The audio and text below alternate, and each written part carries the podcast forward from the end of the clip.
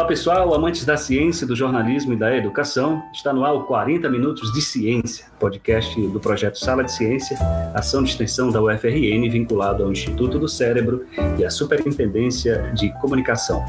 Eu sou Paiva Rebouças, jornalista, mestre em educação, coordenador do Sala de Ciência e mediador dessa conversa.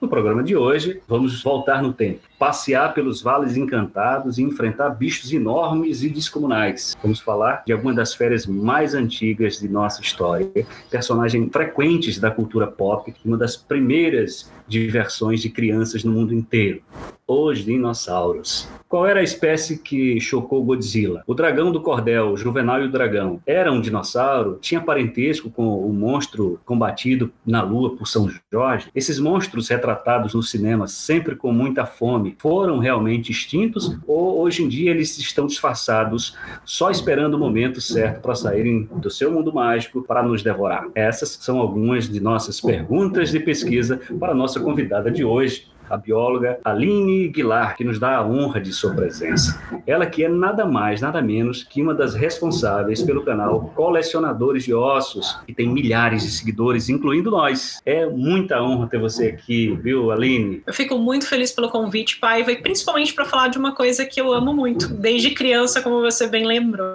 os meus queridos dinossauros. Então, obrigado por me chamar para a sala de ciência. Muito legal. Para conversar com a Aline, nossa bancada virtual é formada também pelas estudantes estudantes e pelos estudantes de comunicação mais interessados em popularização da ciência aqui da UFRN. Marcélia Pereira. Olá, pessoal. Bernardo Maciel. E aí, tudo bom? Aline Brito. Boa tarde, E gente. Maria Veríssimo. Oi, gente. E a nossa convidada, Aline Guilard, tem bacharelado e licenciatura em Ciências Biológicas pela Universidade Federal de São Carlos, mestrado em Ecologia e Recursos Naturais também pela UFSCar e doutora, doutorado em Ciências, Geologia, com ênfase em Paleontologia pela Universidade Federal do Rio de Janeiro. Realizou seu pós-doutorado vinculado ao Laboratório de Pal- Paleoecologia e Paleo Icnologia, também na UFSCar. Aline realiza pesquisas na área de paleontologia, com foco em paleobiologia, paleoecologia, paleoicnologia de vertebrados. Ela tem muita experiência com divulgação científica e se empenha em diversos projetos de popularização de ciência, entre eles o já citado Colecionadores de Ossos, junto com seu esposo, o geólogo Tito Aureliano, tampa perfeita para sua panela de barro pré-histórica. Olá novamente, Aline, seja muitíssimo bem-vindo, obrigado por participar desse projeto. E para começar, a pergunta de um milhão de dólares equatorianos. Que história é essa de que as galinhas são dinossauros? Obrigado pela introdução, Paiva. Pois é, muita gente se refere a dinossauros como coisas atrasadas, extintas, né, que ficaram lá no passado, mas na verdade, com o passar do tempo, estudando os fósseis desses organismos, a gente descobriu que eles continuam por aí. E eles continuam por aí no cotidiano de muita gente, mais do que muita gente imagina. Então, a gente tem dinossauros hoje aí no jardim de vocês. A gente usa dinossauro para fazer a nossa canja, a famosa canja. Então, ah, hoje a gente tem consciência de que as aves são um grupo de dinossauros que continuou vivo depois da grande extinção que eliminou os gigantes vorazes lá há 66 milhões de anos atrás. Então, um grupo pequeno, ah, de, de organismos de corpo pequeno, mas um grupo com uma diversidade imensa ainda hoje na atualidade. Então, se você parar para pensar, as aves elas são mais diversas do que o nosso grupo dos mamíferos. Então, sob essa perspectiva, os dinossauros continuam dominando o planeta. E professora, como são feitos os estudos de comportamento e hábitos de espécies de, de dinossauros e tudo por meio dos fósseis? Legal a pergunta. Ler os fósseis, é, que é a tarefa principal dos paleontólogos, é o princi a principal forma que a gente tem como resgatar essas informações que ficaram perdidas né, no passado. Atualmente a gente usa múltiplas técnicas para investigar os fósseis, desde é, análise da anatomia simplesmente deles, até técnicas super avançadas envolvendo tomografia computadorizada, análise de, das células fossilizadas desses ossos e tudo mais. E com meio dessas pistas que a gente resgata, utilizando essas técnicas, é que a gente consegue interpretar como viveram esses organismos no passado. Agora tem uma outra forma de fazer isso. Eu acabei de falar para vocês que os dinossauros eles continuam vivos e caminhando por aí, que inclusive você coloca aí a galinha na sua canja, então você está comendo dinossauro. Um outro jeito da gente entender eles deles, os fósseis, os, esses, essas espécies que foram extintas, é justamente olhando para os dinossauros que continuam vivos. Então, avaliando uh, aspectos da biologia deles, de como o organismo deles funciona e interpretando uh, se essas mesmas características podem ser encontradas nesses ossos fossilizados. Então, essas são as duas principais ferramentas. Então, eu costumo brincar que a gente tortura os fósseis para arrancar informação deles, né? Então, você pode utilizar, além daquela do clássico estudo anatômico, várias técnicas para tirar o máximo possível de informação dos fósseis sobre como esses organismos se comportavam, como eles, é, enfim, lidavam com as dificuldades do ambiente e também comparar com, as, com os dinossauros viventes hoje. Essas são as nossas principais formas de estudo. Sabe, é, antes do Bernardo, que é, uma das que eu ia mexer com você perguntando se era melhor, o dinossauro era melhor cozido ou guisado, mas depois eu fiquei achando que era muita maldade. Sacanagem, mas pode, sem brincar, sem, sem problema, pode brincar, sem problema.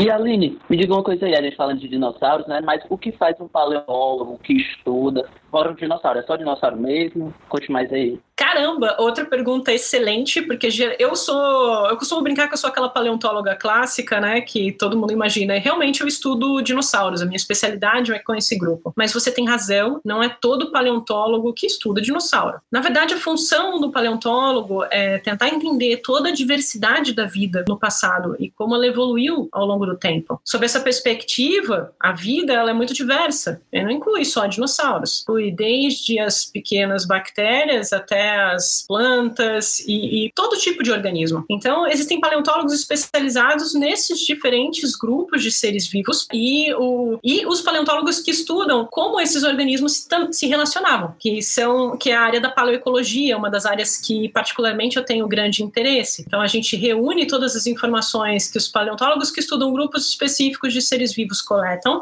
e tenta reunir isso para construir e entender melhor como eram os cenários da vida no passado, né? Como o nosso nosso planeta em si evoluiu em conjunto com a vida. Então, outra questão interessante que eu dizer aqui é que muita gente confunde o trabalho que um paleontólogo faz com o trabalho que um arqueólogo faz. De um jeito bem simples, eu posso dizer para vocês que arqueólogo são aqueles profissionais que estudam é, todo tipo de cultura humana do passado, enquanto os paleontólogos eles estão preocupados em entender toda a diversidade da vida. Então, vamos lá. O arqueólogo seria o Indiana Jones e o paleontólogo, para familiarizados com a cultura pop, é o famoso Ross do Friends. Ou para quem gosta mais de Jurassic Park, Dr. Alan Grant ou a doutora Ellie Sattler. Então, apesar da gente olhar, as duas ciências olharem para o passado, essa é a diferença principal, né? A arqueologia, ela está preocupada com o estudo da cultura humana, como as sociedades humanas evoluíram no passado, enquanto a paleontologia trabalha com uma escala de tempo muito maior e com uma diversidade muito maior de organismos, que é entender desde o momento que a vida surgiu no nosso planeta até o passado recente, né? Como como, por exemplo, muita gente deve conhecer os organismos da era do gelo, que são os fósseis mais recentes que a gente tem na atualidade. Essa seria a área de estudo de um paleontólogo, é isso que a gente faz. Muito bacana. Ah, agora eu quero saber se o pessoal está entendendo mesmo. É, o que é um fóssil, Aline? Assim, como você pode explicar de uma forma bem simples e objetiva? E como é que a gente vai saber se eles não foram inventados pelos cientistas? Me diz aí. Excelente questão também, Aline, uma pergunta muito comum. Os fósseis, legalmente no Brasil hoje, são entendidos como todos os restos de organismos que, tem, que ficaram preservados em, em, nas rochas ou outros tipos de sedimentos ou substâncias que tenham mais de 11 mil anos. Então, por exemplo, desde aqueles mosquitos no âmbar até os ossos de dinossauro que ficam preservado, preservados nas rochas, como nas rochas da bacia do Araripe, aqui do nosso querido Nordeste. Né? É,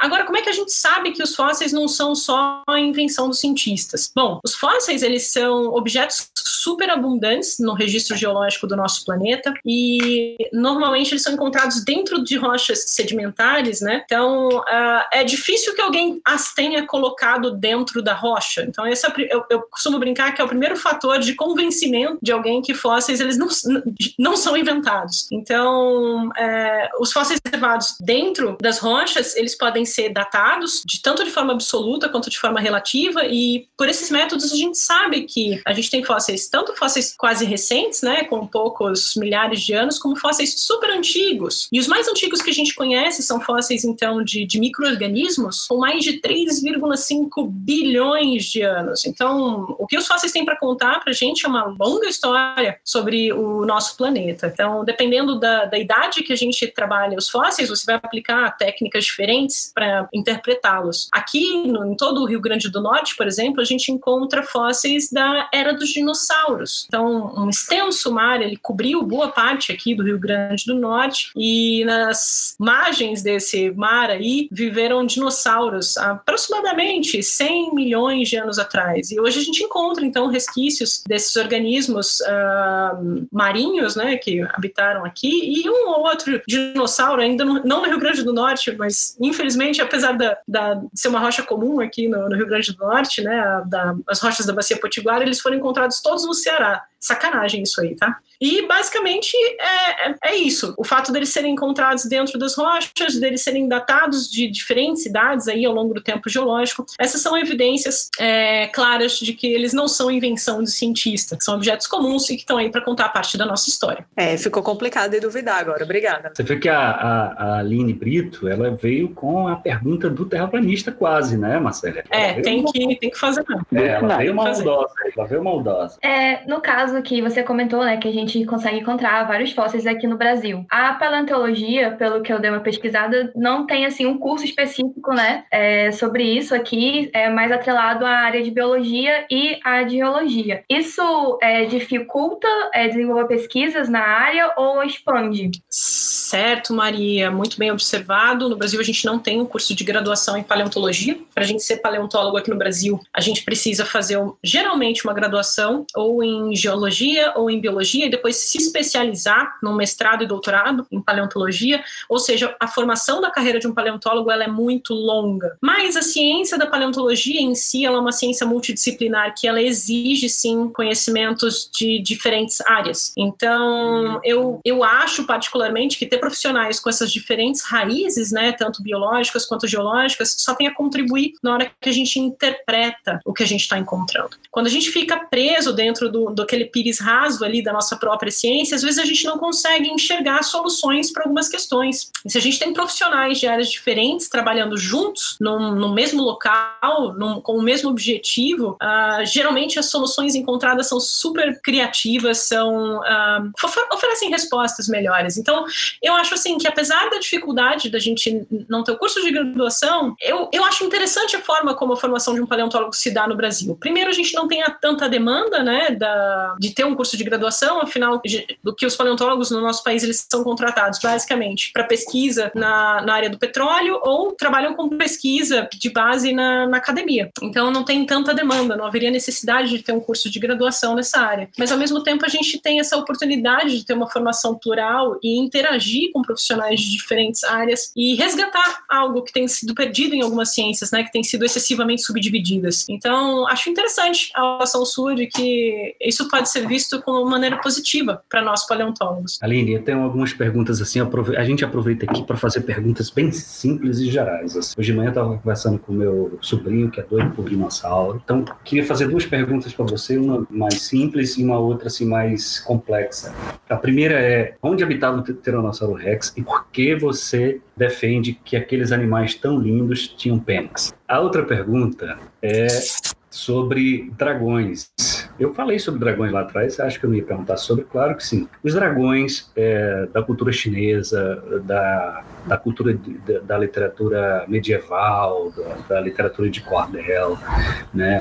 É, eles seriam baseados em alguma história de férias, como é, dinossauros, e Pô, interessante porque o, o, dragão de Komodo ele não seria da mesma família dos dinossauros. De onde é que vem essa, essa coisa? Você já estudou sobre isso? Então vamos por partes. O Tyrannosaurus Rex, que é o dinossauro mais famoso, eu costumo brincar que ele é a vedete da paleontologia, tá? Que virou astro de cinema e tudo mais. Ele viveu exclusivamente na América do Norte durante finalzinho do período Cretáceo. Ele teve a sorte, ou o azar, no caso dele especificamente, de ver aquele cataclismo com aquela grande rocha espacial que atingiu o nosso planetinha 60, por volta de 66 milhões de anos. Então a gente não tinha Tiranossauros rex aqui no Brasil, apesar de parentes distantes dele terem habitado aqui o nosso país, o Brasil, inclusive na região do na região Nordeste. Então, um parente distante do Tiranossauro que viveu aqui no Brasil foi o Santana Raptor. Ele viveu lá na região do Araripe, ali no interior do Ceará, há mais ou menos 110 milhões de anos atrás. Ele não era tão grande quanto seu parente tiranossauro, ele era mais modesto, tinha por volta de 2 metros de comprimento só, comparado com os 12,5, 13 metros de comprimento do seu parente rei lá dos Estados Unidos. Mas de qualquer forma, a gente, como paleontólogo, deve muito ao tiranossauro por ser um dos fósseis mais completos que acabou ficando tornando a paleontologia tão popular para as crianças. Um, a sua segunda pergunta foi em relação aos dragões. Na mitologia, muitas dessas criaturas fantásticas, como não só os dragões, mas os ciclopes, os grifos, eles foram sim baseadas em histórias de dinossauros, mas não em histórias de dinossauros vivos, porque hum, desses dinossauros gigantes, né? Não estou falando aqui de aves, vai, porque os, os dinossauros né, não avianos eles foram extintos há muito tempo e não chegaram a conviver com os seres humanos. Mas os seres humanos, ao longo de sua história, encontraram muitos registros desses animais.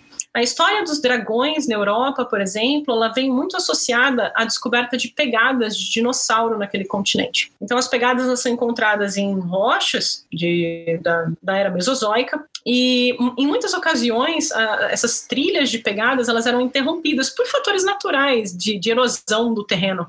Então, a rocha ela acabava sendo entendida erodida naquela região e as trilhas ficavam interrompidas e no passado as pessoas interpretavam como se aquele animal muito grande e poderoso, capaz de deixar pegadas numa rocha, como se ele tivesse voado de um lugar para o outro. Então, muitas vezes as histórias de dragões na Europa são associadas às, às, pegadas de dinossauro realmente. Além disso, desde a Grécia Antiga, fósseis, nesse caso não de dinossauros, mas de mamíferos gigantes, como mastodontes e mamutes, né, da Era do Gelo, eles eram encontrados ali na região e eram adorados como se eles fossem os restos de grandes heróis do passado ou de grandes monstros do passado. Em especial, a história dos ciclopes, ela me, me interessa, ela é muito curiosa, porque os, o, o, crânio desses elefantes extintos, né, desses proboscídeos, a gente fala na paleontologia, extintos, eles têm uma característica muito curiosa que é como o nariz fica bem na frente da cabeça, eles deixam o nariz, a região do nariz deixa um buraco bem grande, bem no meio do crânio do animal.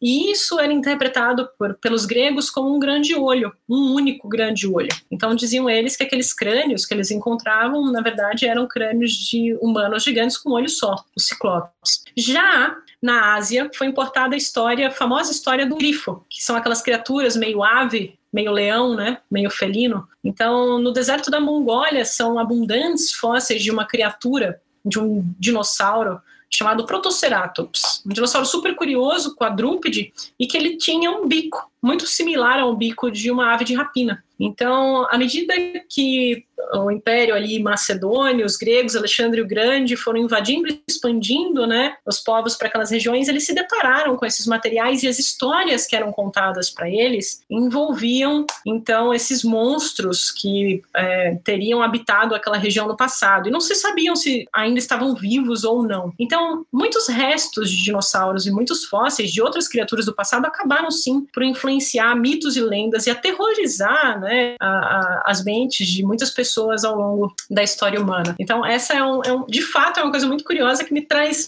muita atenção, viu, Paiva? E aqui no Brasil, vai, para complementar, a gente tem também um mito, uma história curiosa, que seria na região de, de Alagoas, que o pessoal conta a história do Zamba, que seria um monstro gigante que teria vivido em tempos passados, mas relativamente recentes, cuja a população, né, os indígenas, tinham um jeito peculiar de caçar ele, que era atrair ele para perto de uma lagoa onde tinha uma árvore, deixar ele dormir embaixo da árvore e então caçá-lo. E aí os ossos gigantes deles teriam ficado preservados nessas lagoas. A história é curiosa porque esses ossos gigantes, na verdade, são ossos de mamíferos gigantes que viveram até uns mil anos atrás, preguiças gigantes, mastodontes, tigres dente de sabre, inclusive, que são encontrados nessas lagoas. E essas histórias foram criadas, né, para justificar esses achados curiosos. Então, a, mitologia e os fósseis está presente até no nosso país. Não, mas em todo lugar, né? A cidade de onde eu venho chamada Pudi, que é uma cidade de nome indígena aqui no interior do estado, e nós tínhamos nosso próprio monstro, chamava Labatute, que era uma mistura de monstro do pântano com sei lá o que, com garras enormes. E ele recebeu esse nome, é, incrivelmente, por causa de um soldado paraguaio da Guerra do Paraguai que chamava Pedro Labatute. E aí não sei quem teve a excelente ideia de começar a dizer que existia é, um monstro desses para afugentar e amedrontar os meninos. E, e, aí nós temos um monstro lá em Apudi, é o Labatute. Justamente. E assim nascem então os dragões, os grifos, os ciclopes e tudo mais. E professora, você falou de um dinossauro que viveu aqui no Brasil, no Ceará. Mas existem outros que são característicos aqui do Brasil, que só viveram aqui? Muito legal a pergunta. Essa é a pergunta que a maior parte das crianças me faz, e também os adultos crianças. Hoje a gente tem mais de 30 espécies de dinossauros conhecidas, descritas no Brasil, e na verdade haviam muitas outras espécies, elas só não receberam nomes ainda, né? A gente continua descobrindo muita coisa nova. A cada ano a gente tem entre uma e duas espécies novas de dinossauros descritas no Brasil, e esse ritmo só aumenta. Então, aqui o Nordeste é um dos pontos uh, mais importantes no, no, âmbito da pesquisa de, de, dinossauros, né, de fósseis de dinossauros no Brasil, principalmente a região da Chapada do Araripe. E a Bacia Potiguar tem se tornado um outro ponto de grande interesse, apesar de os fósseis de dinossauro da Bacia Potiguar terem sido encontrados majoritariamente ainda do lado cearense. A bacia potiguar, apesar de ter esse nome, ela se estende lá por terras cearenses e uh, esses fósseis de dinossauros teriam sido encontrados lá. Então, o Nordeste ele é muito importante. Ele seria considerado sim uma potência paleontológica no que tange estudos de dinossauros no nosso país país. Outras regiões onde os fósseis de dinossauros são abundantes são o Oeste Paulista e o Triângulo Mineiro, a região do Mato Grosso e o Rio Grande do Sul, de onde saem os dinossauros mais antigos do Brasil e Marsella, os mais antigos, alguns dos mais antigos do mundo. Então, o nosso país ele tem importância internacional sobre o estudo de dinossauros para a gente entender como é que esses organismos surgiram e se diversificaram no planeta. Que incrível! Muito massa, professora. Aline, eu gostaria de fazer uma pergunta pergunta. É, aqui o nosso país é muito rico, né? E como são os investimentos nessa área? São carentes, como boa parte de investimentos na educação ainda carece muito? Ou você acha que os investimentos públicos estão suprindo as necessidades dos paleontólogos, arqueólogos?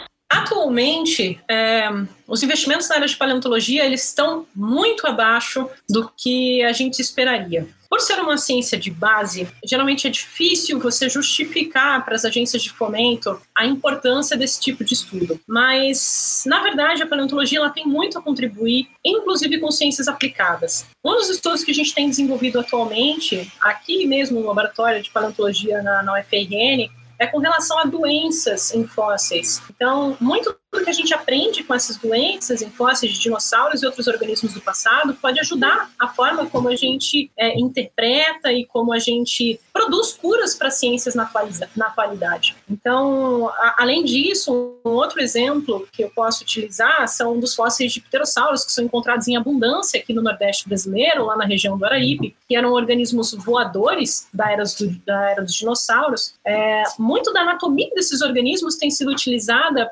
para tentar se aplicar na indústria aeronáutica, porque muito antes das próprias aves, né, desenvolverem voo, essas criaturas, esses répteis alados aí do início da era mesozoica, eles já tinham desenvolvido a capacidade de, de, de voar. Então eles conquistaram o céu muito antes e tem uma forma totalmente distinta de aerodinâmica das aves. Então a paleontologia ela tem como auxiliar na indústria aplicada, só que a gente ainda não consegue é, ter o investimento necessário para fazer com que é, essa tecnologia é, é desenvolvida alcance, então, a, a, ponta do estudo. Já a pesquisa de base na paleontologia, ela também é muito importante porque, afinal, ela ajuda a gente a explicar como nós mesmos viemos parar aqui e como toda a vida que existe, e a diversidade da vida que existe hoje, ela foi possível né, evoluir, se desenvolver e alcançar o que existe hoje por aí. Aí. Mas, um, geralmente, o financiamento para as pesquisas paleontológicas ele depende aqui no Brasil da área pública, né, das agências de fomento pública, e ou, vezes ou outras a gente recebe também financiamento de, de empresas, empresas petrolíferas interessadas em é, recursos minerais como petróleo, gás e carvão, porque afinal os fósseis eles podem ser utilizados também para encontrar outros recursos minerais. E na verdade a paleontologia ela nasceu para isso, tá? Então a paleontologia ela nasceu na época da Revolução Industrial e ela era utilizada para encontrar os depósitos de carvão mineral que alimentaram as fornalhas uh, da, das indústrias que revolucionaram a humanidade naquele período. Então, fica aqui o meu, meu apelo, que considerem a paleontologia, aumentar o investimento em, em paleontologia para que a gente possa é, não só descobrir coisas fantásticas, mas também para o avanço da nossa própria sociedade. Eu fiquei muito curiosa quando você estava é, comentando, né, sobre os dinossauros que a gente tem aqui no Brasil, sim, como que, como que eles eram? É, no caso, o priminho do Rex aqui tinha quase dois metros, ele era o nosso maior dinossauro. A forma dos dinossauros, é, é, os dinossauros eles são um grupo muito diverso, Maria, e a gente tem essa diversidade refletida aqui no Brasil. Então a gente tem desde esses dinossauros menores, como eu falei para você, que era o Santana Raptor, né, o parente do Tiranossauro Rex que existia aqui no Nordeste, como também os grandes titãs, como o Astroposeidon. Esse nome poderoso é, faz referência a um dinossauro de quase 15 metros de comprimento que habitou lá o interior do estado de São Paulo no passado. Então aquele clássico dinossauro pescoçudo que o pessoal lembra, o pessoal que assistiu aí em busca do Vale Encantado, com certeza lembra, ou que assistiu Jurassic Park vai, ou Jurassic World vai lembrar também. Então, esses grandes dinossauros pescoçudos estavam presentes aqui também no nosso território em uma abundância é, notável. Então, atualmente a gente tem mais de 10 espécies deles conhecidas. E dos grandes carnívoros, a gente também tem uma variedade curiosa. Enquanto o Tiranossauros era o grande rei lá da América do Norte, aqui na, na, no Brasil e na América do Sul, a gente tem outro tipo de dinossauro, que são os parentes do Carnotaurus, para quem assistiu Dinossauros da Disney vai entender a referência. Ah, o maior desses é, dinossauros da família do Carnotaurus, ele viveu aqui no Brasil. E ele tem um nome curioso que é Picnonemosaurus, que significa lagarto da mata densa. Ele foi encontrado lá no Mato Grosso e foi a maior espécie desses grandes carnívoros que habitou a, a nossa região. Então ele tinha por volta de pouco mais de 10 metros de comprimento e viveu quase na mesma época do Tyrannosaurus rex. Então a gente tem não só a variedade de, de hábito, né, dinossauros, esses grandes dinossauros herbívoros e os grandes dinossauros carnívoros, como a gente encontra também uma variedade de um tipo oculto de dinossauro, que a gente não tem ossos ainda, mas a gente encontra na forma de pegadas, que são os dinossauros herbívoros bicos de pato, que habitavam principalmente a região Souza, na Paraíba, onde é encontrada a maior diversidade de pegadas desse, desse organismo aqui no Brasil. Então a gente tem os principais membros de todas as grandes famílias de dinossauro, ah, de todos os grandes grupos, desculpe, de dinossauros representados aqui no nosso território, tanto os gigantes quanto os pequenininhos. Bem legal. É, Aline, deixa eu voltar àquela coisa do, do, da galinha, aquela brincadeira, mas assim, é, meio para a gente reforçar essa, essa, essa, ideia que a gente construiu do, do dinossauro. Porque quando a gente vê o dinossauro que aparece, principalmente no, no, nos filmes e tal, a gente vê esse animal muito parecido com, com um lagarto, né? Muito parecido com. E de repente é, a gente vai descobrindo que ele tem. Os seus parentes são aves. Então, é, que transformação informação é essa e é, como é que a gente pode dissociar né, o, o, lagarto como o dragão de Komodo que eu falei, ou a lagartixa do, do sertão, Justo. desses animais? Justo, você tinha me perguntado das penas e eu esqueci de responder. Vamos lá. Com relação a, a essa transição aí evolutiva uh, dentro dos dinossauros, né, que levou à evolução desse grupo específico que são as aves, com o tempo a gente tem encontrado mais e mais fósseis que têm contado melhor essa história para gente.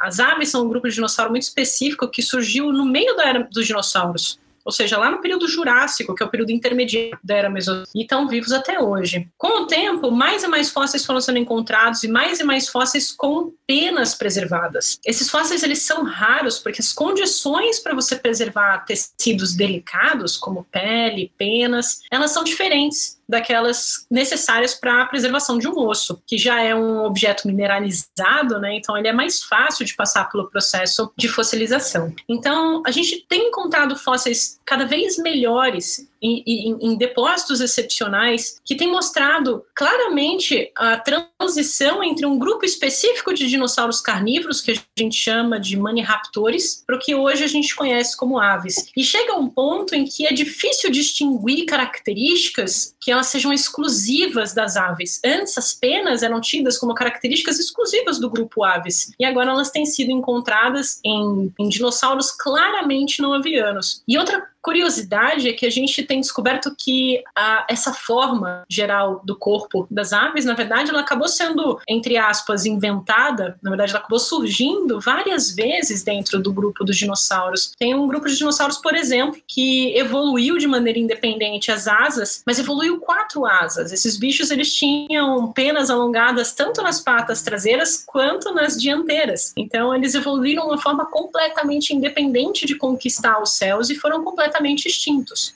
O, fóssil mais antigo do que a gente entende como ave seria então o Archaeopteryx, encontrado nas rochas jurássicas ali da Alemanha, mas hoje a gente conhece outros dinossauros nessa transição aí de não aviano para aviano que foram encontrados na China. E a maior parte dos fósseis de dinossauros encontrados com penas, inclusive grandes dinossauros, tá? Parentes próximos do Tiranossauro Rex, como o Eutiranos, um grande dinossauro de cerca de 8 metros ou pouco mais de comprimento, eram cobertos sim de penas. Além disso, uh, fósseis de dinossauros muito mais antigos, lá da base da era Mesozoica, de um período que a gente conhece como Triássico, também têm sido encontrados com evidências de estruturas semelhantes a penas, o que leva a gente, paleontólogo, a entender que pelo menos a maior parte dos dinossauros, não só as aves, tá, mas os grandes dinossauros, principalmente os carnívoros, mas alguns dos grandes dinossauros herbívoros poderiam ter o corpo coberto com estruturas filamentosas muito semelhante a penas. Então essa é uma história que está sendo investigada agora pelos paleontólogos. A presença de penas em dinossauros é conhecida já faz muitas décadas, mas a evolução, como foi a evolução das penas ao longo do tempo, é uma das questões mais atuais na paleontologia. A gente tem muita coisa para responder sobre isso ainda.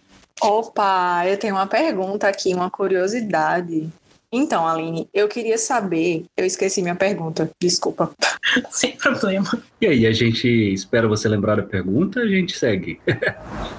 Foi porque eu esqueci de escrever, deixa só me dar uns minutos. Tá bom? Então. Então é, eu posso perguntar? Toda Aline foi extinta. Pode. É, todo mundo cresceu com medo dos filmes da Anaconda. Aí eu queria saber que nós temos uma espécie de cobra na Amazônia a sucuri, que é enorme. E será que tem indícios fósseis que sejam que já tenham existido de uma cobra maior na história do planeta?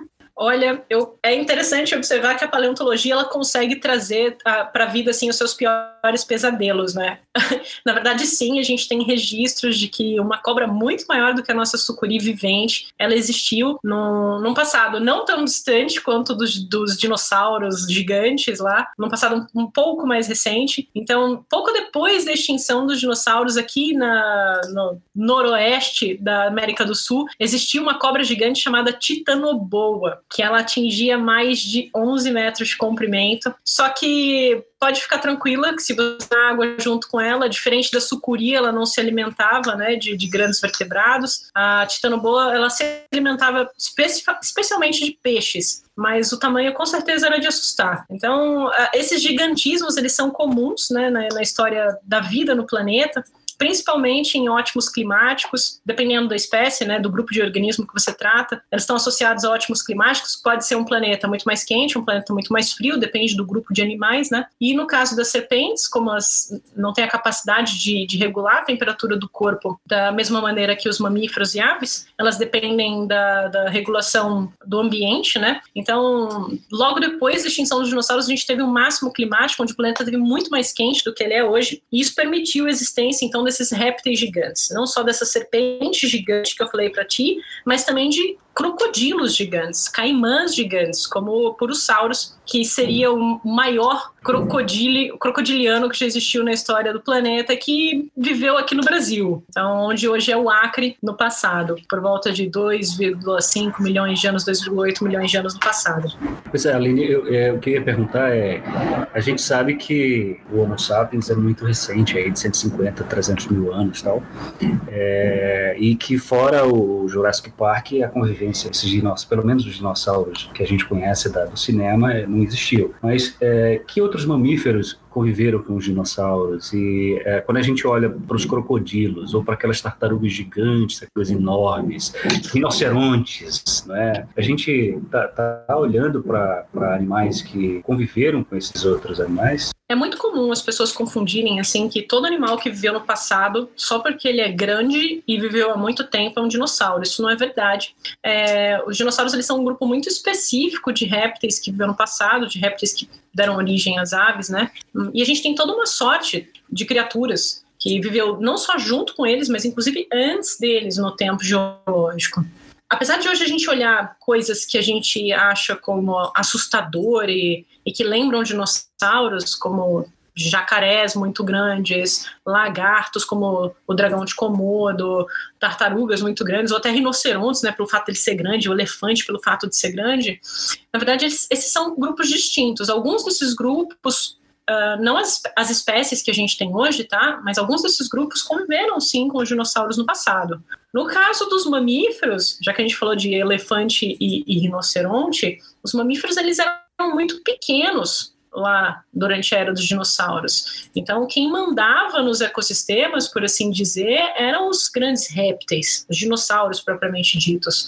Os mamíferos nessa época eles ocupavam é, papéis secundários na teia ecológica desses ecossistemas. Então, como organismos mais noturnos, como organismos consumidores secundários nas cadeias alimentares, é, geralmente pequenos, escavadores, arborícolas. Só depois da extinção dos grandes dinossauros é que os mamíferos eles vão se diversificar e com o tempo alcançar tamanhos muito grandes. Então, é a partir de poucas centenas de milhares de anos atrás que os mamíferos, como os elefantes e os rinocerontes, ficaram gigantes. E os únicos dinossauros que, que, que esses dois mamíferos conviveram foram efetivamente as aves.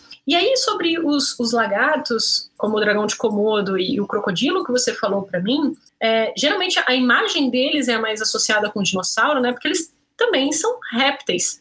Mas uh, essa era a imagem que a gente tinha dos dinossauros quando a gente começou a estudar eles. Depois que a gente avançou bastante no conhecimento científico sobre a fisiologia, a biologia e a aparência dos dinossauros, hoje a gente já entende que, na verdade, eles não eram criaturas lentas, não eram criaturas completamente escamosas, não pelo menos igual aos lagartos. Eles tinham escamas, mas escamas diferentes, mais semelhantes àquelas escamas que a gente encontra, por exemplo, nas patas das aves. Quem nunca olhou um pé de galinha e não lembrou de um dinossauro aí enquanto preparava a tua canja? Ou escamas intermediárias entre aquelas que a gente conhece nos crocodilos e nas aves. Então, eram criaturas especiais, bastante peculiares. E os, os crocodilos que a gente tem vivos hoje, esse grupo ele estava presente durante a época dos dinossauros, mas eram espécies diferentes não eram as mesmas espécies que a gente tem hoje, que tinham formas diferentes, não era de forma alguma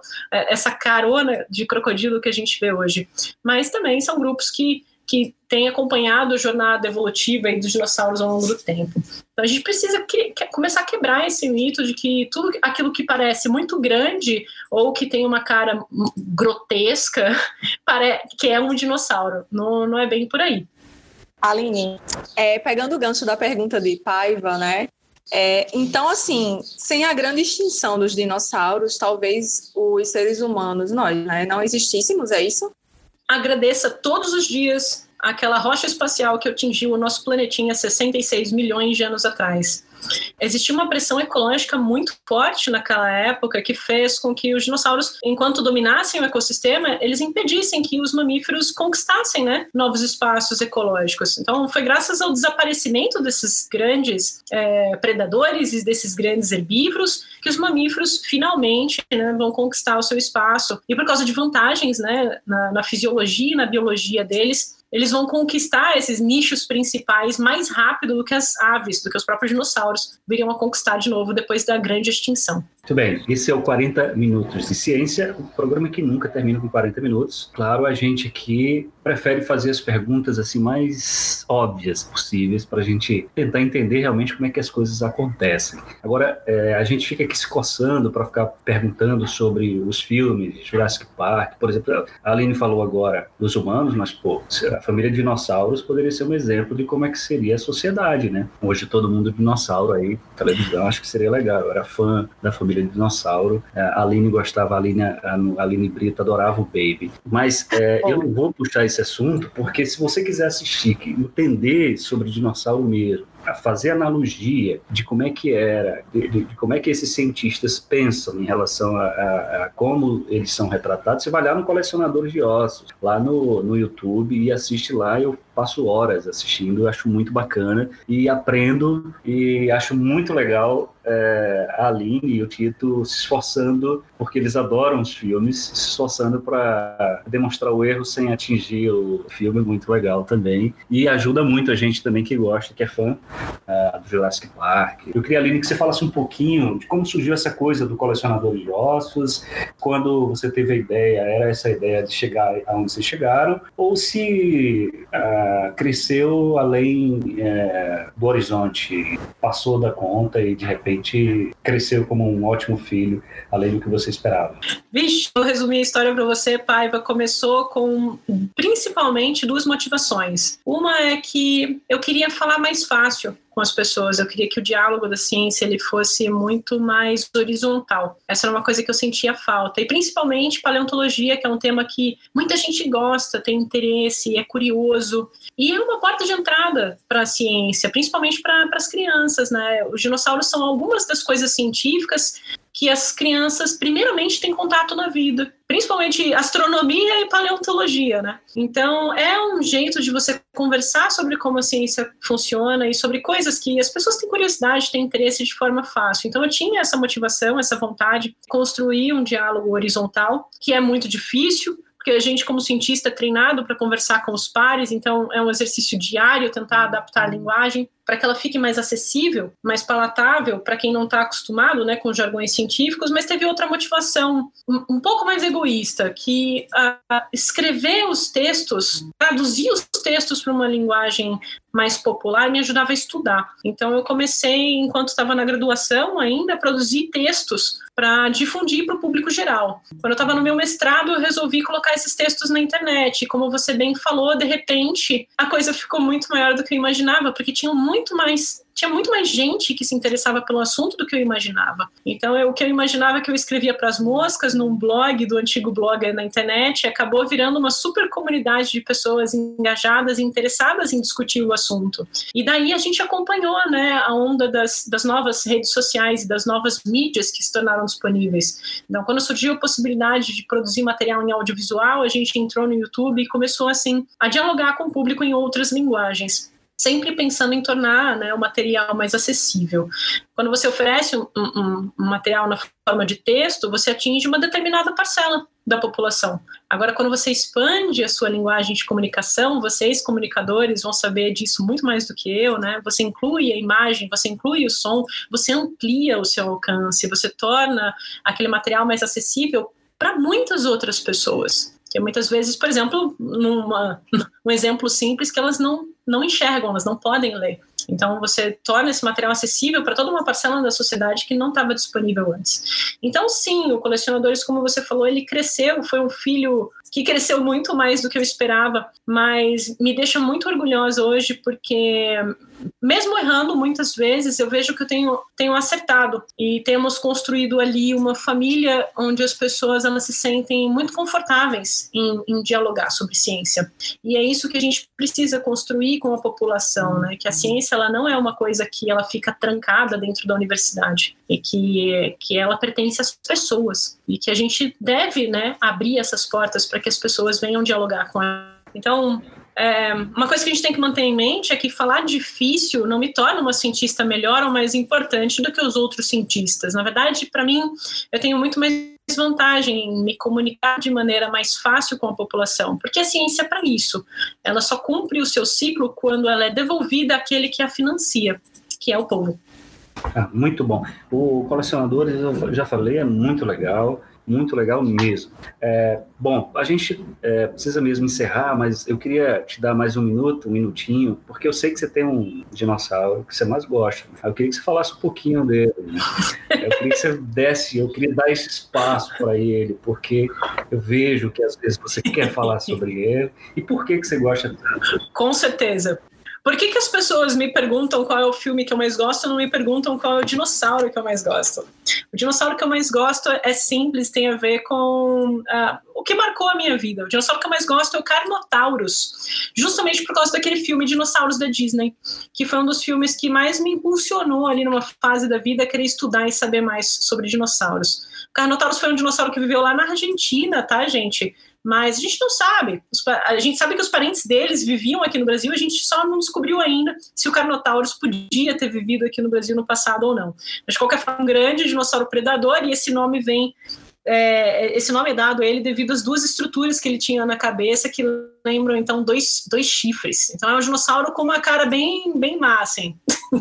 Mas, é o, mas o Carnotaurus tinha, o, o Carnotaurus tinha ou não tinha pena? Aí, é, essa é uma pergunta boa. Eu estava aqui falando, né, de vários dinossauros tinham penas, mas nesse grupo específico de dinossauros, a gente tem uma margem de segurança para dizer que nesse grupo específico, provavelmente, se eles tinham penas, era uma cobertura muito discreta. Muito bem. Enquanto a gente vai conversando aqui, é, internamente está uma grande batalha. As meninas estão adorando a conversa. Não queria que terminasse, mas a gente tem que terminar. Então, eu queria que vocês se despedissem da Aline é, bom, dissesse o que, que vocês, vocês acharam do bate-papo e se merece trazer a linha novamente. Olá, professora, eu espero que a senhora volte a conversar com a gente. Foi muito rico esse debate, essa conversa, e foi muito interessante escutar mais e aprender muito mais sobre os dinossauros. É, eu me diverti muito também nessa conversa e espero que a gente possa repetir isso. Valeu, pessoal. Então, eu estava aqui falando direto, né, no privado, aqui no grupo e tal. É, eu amei. Eu, por favor, volte novamente para a gente trazer uma pauta mais específica ou não. É, você é sensacional, conversar com você é muito gostoso. Eu amei gravar esse podcast. É isso aí. Bernardo de saber que os dinossauros é, que apareceram por aqui são todos do Ceará, todos torcedores do Ceará. Não, sem dúvida. Aqui tem um museu, né, que fica na região do Cariri, um museu paleontológico. Ainda não tive a oportunidade de visitar, mas um dia irei. Tem muitas espécies lá, um acervo de mais de 6 mil espécies. E é muito interessante aprender mais desse mundo que até pouco tempo atrás eu desconhecia.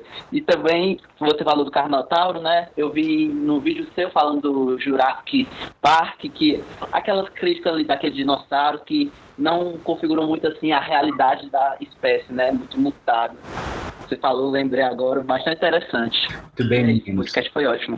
Obrigado, meninos. Justo, Paiva, Fala... se você me permite, então, fazer um último convite. Quem quiser conhecer sobre os dinossauros da Bacia Potiguar, não deixe de visitar o Museu Câmara Cascudo em Natal. Aline, muito obrigado por você estar aqui com a gente, discutindo, brincando com a gente. É muito, tem muita brincadeira, obviamente, é, mas, como você falou, quem disse que a ciência precisa ser séria, né? E quem disse que a gente precisa comunicar exatamente para outros cientistas, afinal de contas, uh, esses outros cientistas ou vocês cientistas já estão discutindo lá quando vocês publicam seus artigos. Muito obrigado, quero que você volte, obviamente, para conversar com a gente e, se, e continue próximo do Sala de Ciência, que é um projeto que tem tudo a ver com você, tem tudo a ver com a ciência e com a UFRN. Foi um prazer, obrigada pelo espaço e a gente se vê na próxima. Muito bem, conversamos com a Aline Guilherme, essa pessoa que sabe tudo sobre dinossauros, sobre dragões, sobre Jurassic Park e sobre os dinossauros do Ceará. A gente volta no próximo 40 minutos de ciência, o programa que nunca termina com 40 minutos. Grande abraço.